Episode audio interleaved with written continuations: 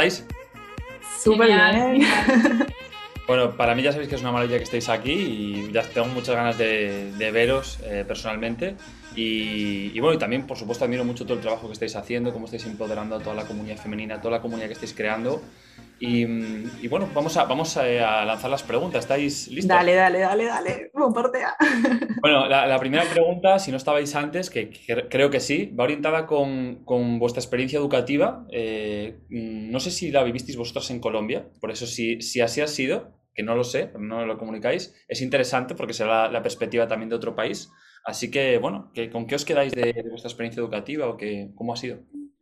Yo empiezo. Dale. Em, no sé, nosotras nacimos en Colombia, con 10 años venimos a, a, España y a nivel educativo hemos pasado como por distintas líneas, hemos al final experimentado esto que también decía Sigfrido, pero también distintos sistemas educativos de distintos lugares desde Latinoamérica, en el caso de Colombia, España y el Reino Unido, y también hemos podido experimentar el participar en quizás en un tipo de educación mucho más estricta, privada, a educación un poco más eh, liberal y creativa.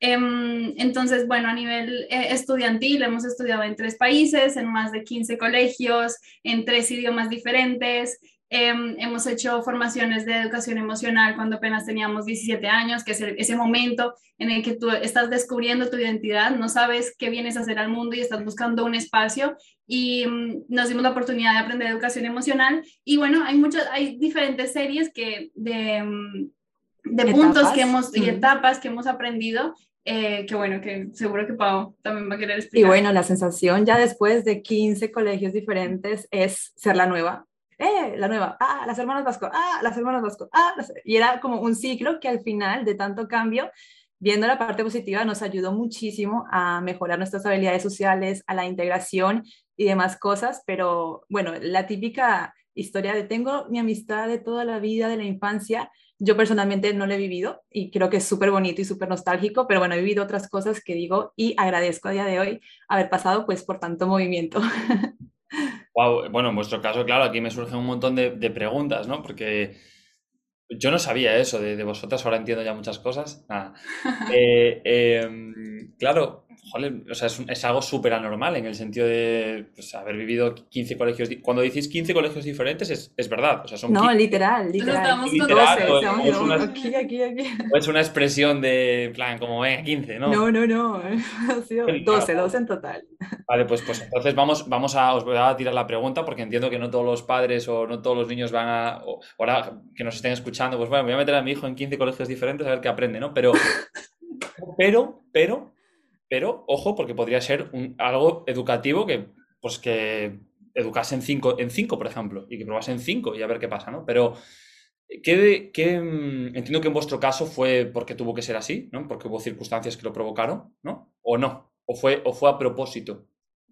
a propósito una, la mitad, sí, una de las cosas que, mi madre nos enseñó es haz eso que quieres. Entonces, nosotras cuando, bueno, llegamos a España, vivíamos en Madrid, mi madre quería vivir en un sitio más frío y ahí decidimos irnos al País Vasco, ¿no? Eh, llegas a un lugar nuevo, ves un colegio, a lo mejor ese no te convence, estás dos semanas y decides cambiar. Entonces también aprendes a saber elegir qué es lo que sí quieres y qué es lo que no quieres eh, desde una temprana edad. Y luego decidió decir, quiero vivir en un lugar con playa porque no vamos a probar y por eso nos vinimos a Barcelona. Entonces, nunca se limitó por el espacio, sino más bien fue un motivante para ir a, otros lugares. Yo entiendo que esto no, no, es para todo el mundo, no lo intentes en casa, pero sí que es una experiencia que estoy segura que a muchas personas de aquí también les va a poder inspirar y les va a poder llenar de buenas ideas.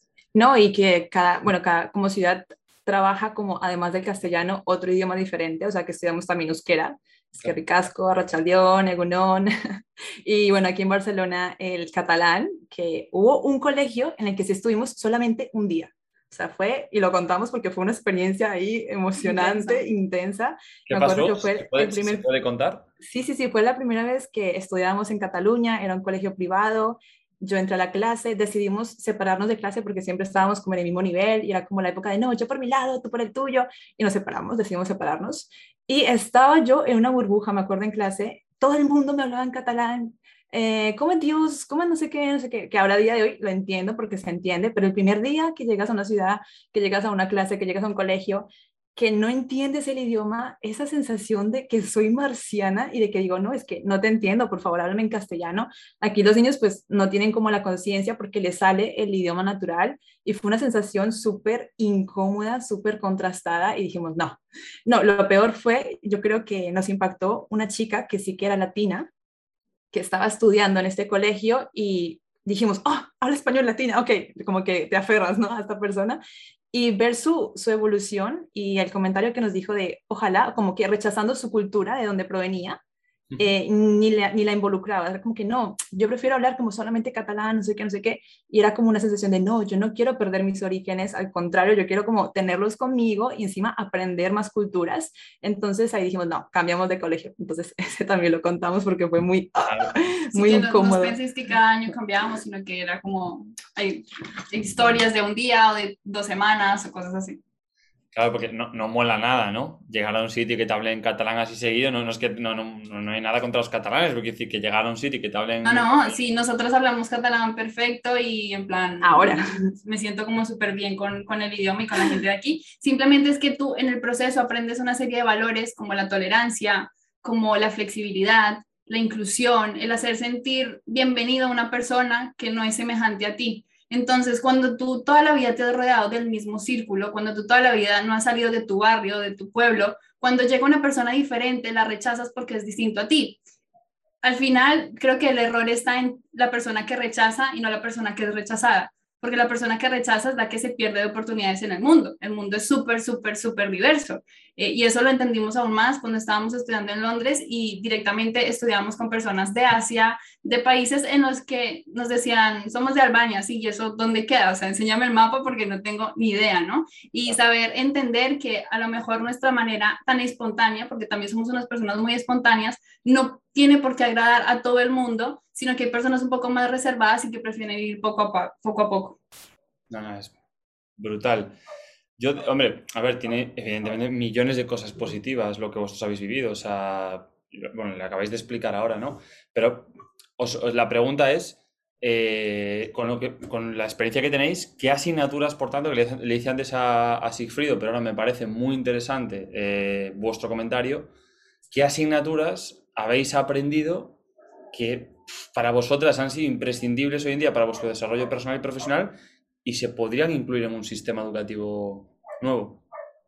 Hemos hecho una lista, porque yo, o sea, tengo como 30 mil, eh, pero empezamos rápidamente. Educación emocional, indispensable, indispensable desde niños. Educación financiera también, desde niños, aprender cómo funciona el dinero, cómo gestionarte emocionalmente cuando tienes ingresos, cuando tienes pérdidas, cómo también multiplicarlo.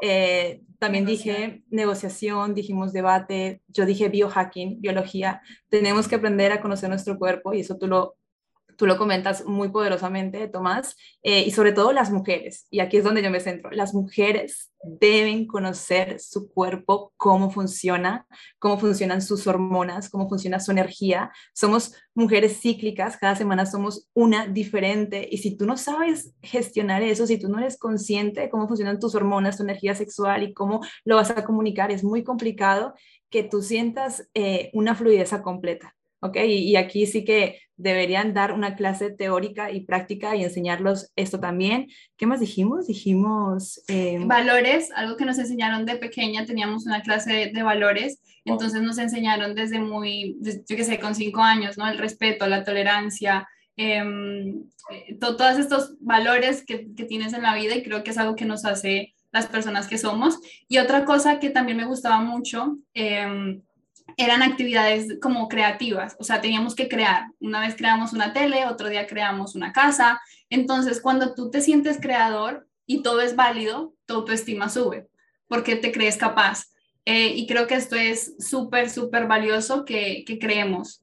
También incluiría eh, defensa personal, totalmente, a nivel físico, no solamente deporte, defensa personal o supervivencia. Supervivencia. Aprender a hacer agua, aprender a hacer fuego, eh, saber desenvolverse en el ámbito natural. También dijimos programación. Pero espérate, que, que nos está Ay, perdón. No, no, no, yo estoy- estamos todos o sea que no- estamos no- emocionadas, los 20 minutos se van a pasar volando. Dale, dale, dale, dale, dale, dale. Estáis, estáis bien, estáis bien. Eh, programación o tecnología, porque ya, o sea, ya el sistema ya no es como el futuro está, no, es que ya está aquí y ya vamos súper tarde y ya los niños deberían empezar a tocar cosas tecnológicas y entender cómo funciona todo el sistema virtual. Totalmente, totalmente. O sea, tema, tema digital también, claro. Pro- programación, programación es increíble, o sea, las personas que no lo entienden lo ven como súper complicado, pero programar es un lenguaje que te permite crear y tú creas todo lo que quieras a través de la programación. Lo que pasa es que no estamos acostumbrados, pero es cuestión de que se haga algo más común. Teatro también incluiría el cómo usar tu cuerpo, el cómo usar tu voz, el cómo usar tu postura, el cómo comunicar mejor a nivel tanto verbal, o sea, comunicación, exposiciones y también a nivel físico. Creo que es súper poderoso cuando sabes cómo gestionarte. Yo creo que la autogestión para mí es la palabra muy clave, cómo tú te nutres, ¿no? A través del sistema educativo y pues nosotros en nuestro caso de formas alternativas que las hay, o sea, la gente que dice que no la haya es porque no ha buscado, porque las hay, como Equilibraton, y, y aprender a dominarte, también gestión de tiempo, lo veo súper, súper importante. Os vamos a fichar de consejeras para I más D. No, no, en serio, en serio, o sea, es espectacular. No, me ha encantado, además porque habéis sido muy específicas y joder, es verdad. Me ha gustado mucho la de supervivencia y me parece, me parece bestial, me parece una pasada, o sea que... Y otra asignatura más que incluiría sería eh, labor social.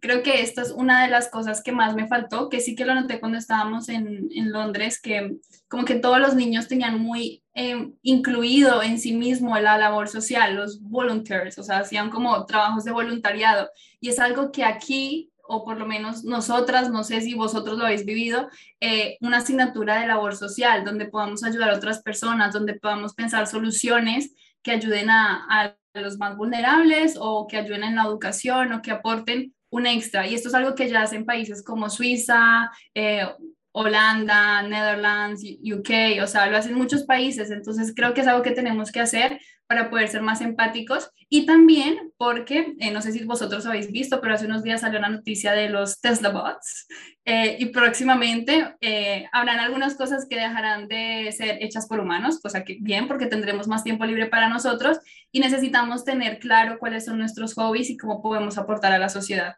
Entonces, eh, ¿cuál es el mayor temor de las personas ante la robótica? Que se queden sin trabajo y no saber qué hacer con su tiempo. Pero eso es porque no nos han enseñado qué hacer con nuestro tiempo. Porque desde muy pequeños, con siete años, ya estás haciendo el horario de tu padre que hace en la oficina o el de tu madre que hace en la oficina eh, para esperar a las seis de la tarde que te vengan a buscar y te acostumbras a que toda la vida vas a estar de 9 a 6 en un lugar. ¿Qué pasa el día que dejas de trabajar o que estás de vacaciones? Que no sabes qué hacer con tu vida, no sabes qué hacer con tu tiempo. Entonces, esto también es importante.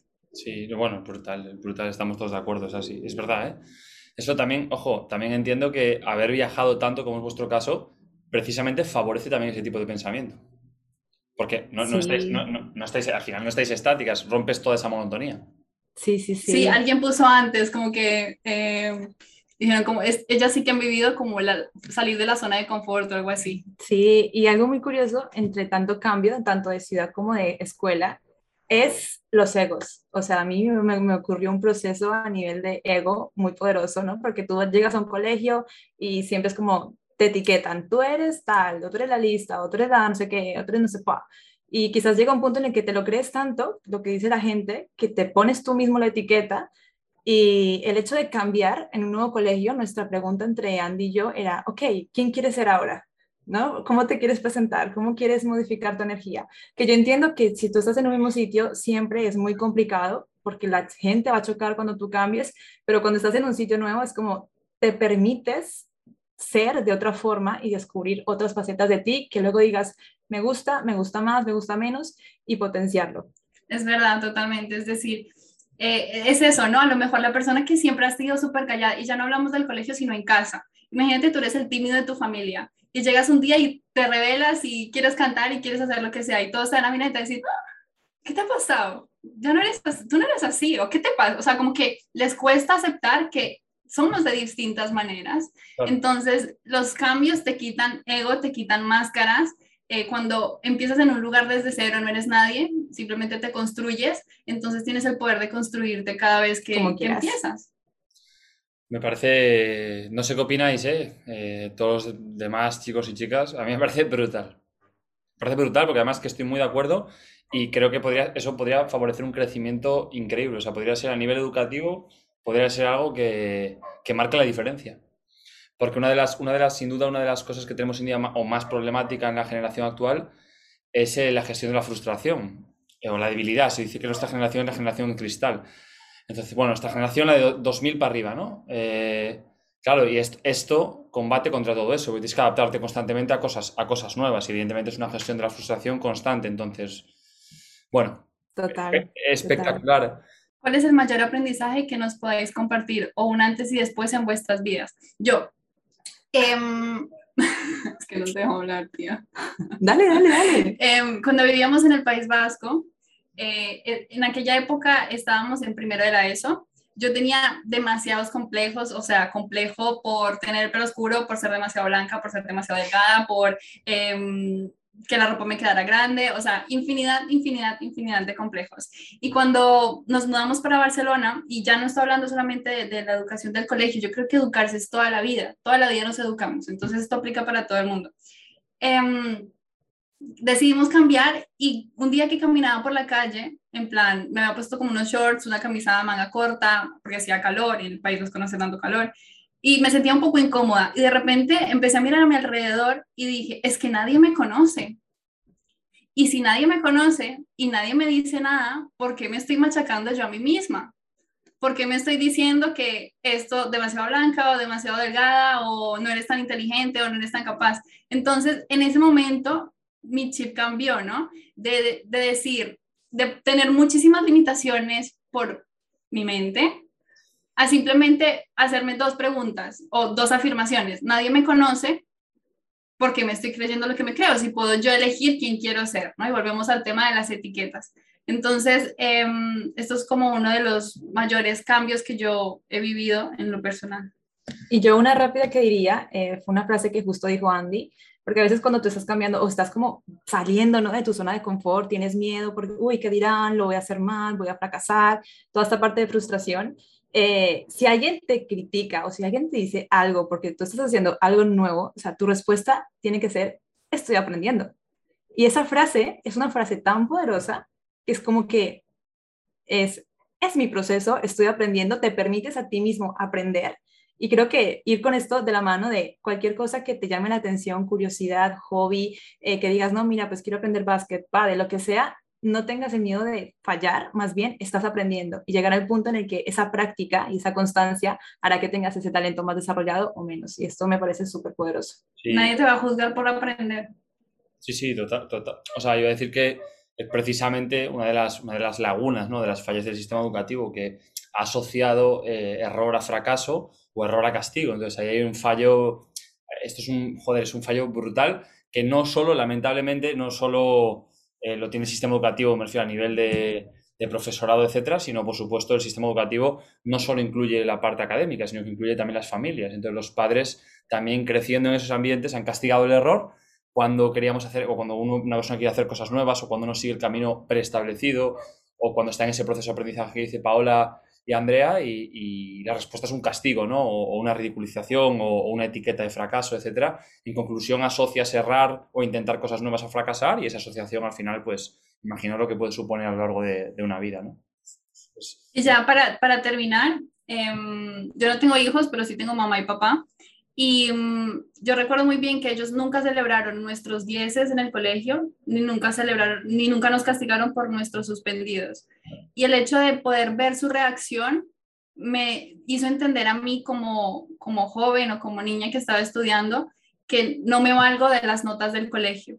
Yo recuerdo muy bien que había niños que sacaban un 5, ah, me van a comprar una Play porque aprobé. Y es, o sea, al final estás premiando a tu hijo o a esa persona por una nota entonces, em, creo que esto aplica para todas las personas y si aquí hay personas que tienen hijos, o sea, la próxima vez piensen cómo les hubiera gustado que reaccionaran con ustedes, ¿no? Al final, los papás siempre van a hacer lo mejor que saben hacer, entonces no podemos juzgarlos por eso, pero sí, por ejemplo, algo que admiro mucho de mi madre es que nosotras solas no hemos aprendido. Ella ha estado de, o sea, al lado de nosotras aprendiendo, aprendiendo, constantemente y también educándose y reaccionando de una forma diferente ante las circunstancias. Y todo esto que nosotros estamos explicando ahora, si fuera ella la entrevistada, lo estaría explicando ella. Entonces, no va de una persona en casa, sino va de toda la familia o de las relaciones. No, el, el, cambio es constante, eso es lo primero. Eh, no tengas miedo a moverte. Desapego, desapego, desapégate del lugar, desapégate de las cosas, desapégate de las personas. Eso también hace que vivamos cada ciclo con más intensidad, porque es como no te vas a estar toda la vida aquí, vas a estar un tiempo, tienes que aprovecharlo, ser más concreto. Eh, siempre busca soluciones, sea una persona positiva. Hay un problema, hay una solución. Hay un problema, hay una solución. Jamás te victimices o te quedes ahí como el cerdito, ¿no? En el lodo. No, no, no. Es como, ok, dale tiempo. Si tienes que llorar, frustrarte, dale su minuto, su hora al día, pero muévete y muévete para adelante siempre. Y algo que nos enseñó mi papá siempre es busca nuevas formas de hacer las cosas. Nosotras le decimos el caminito nuevo cuando teníamos 5 4 añitos para llegar al mismo sitio siempre, siempre buscaba un caminito nuevo y se ha quedado como tan calado dentro de nosotras que a día de hoy, si yo paseo con Andy, es como, no, vamos por otro lado, es como, busquemos otra forma porque conoces, ves otras cosas y, y el ser también súper kind o súper carismático con la gente, porque algo muy poderoso que yo he aprendido es que aprendes a través de la gente, tienes que tener humildad de aprender de todo tipo de gente, desde gente muy preparada a nivel eh, académico a gente muy humilde eso es un poder, eso es un talento, de tener la humildad de decir, yo te tengo aquí enfrente, yo quiero aprender de ti, porque algo sabes tú mejor que yo y yo lo quiero aprender. Nana. Chicas, eh, os mando desde aquí un, abrazo gigante. Yo creo que está todo el mundo ahí medio flipando eh, con vosotras, eh, pues quien no os conocía. Eh, y nada, lo he dicho que es una maravilla a nivel personal teneros en mi vida, que estéis aquí compartiendo con, con todos nosotros. Y bueno, no dudo que todo lo que estéis haciendo, pues sí, seguirá creciendo mucho más y la vida os dará lo mejor porque sois cojos, sois la hostia. Gracias, gracias. Ay, qué bonitos mensajes. Exacto. Y bueno, nosotros llevamos con el podcast hace un año, se llama The Best Sis Podcast. Ahora lo escribimos para que puedan encontrarlo en Spotify, en YouTube, en iTunes, en donde quieran. Y ahí estamos. También la entrevista con Tomás es súper potente porque nos da ahí pa, pa, pa. De liderazgo y de comunicación, entonces recomendadísimo. Gracias a todos. Ah, chicas, hacéis un trabajo increíble y, bueno, tanto el podcast como todo lo que emprendáis, pues, pues irá bien, porque, porque al final pues sois personas que hacen las cosas bien. Así que eso, daros las gracias, no puedo decir otra cosa. Os mando un beso fuerte a los dos. Chao, chicas. Chao, chao.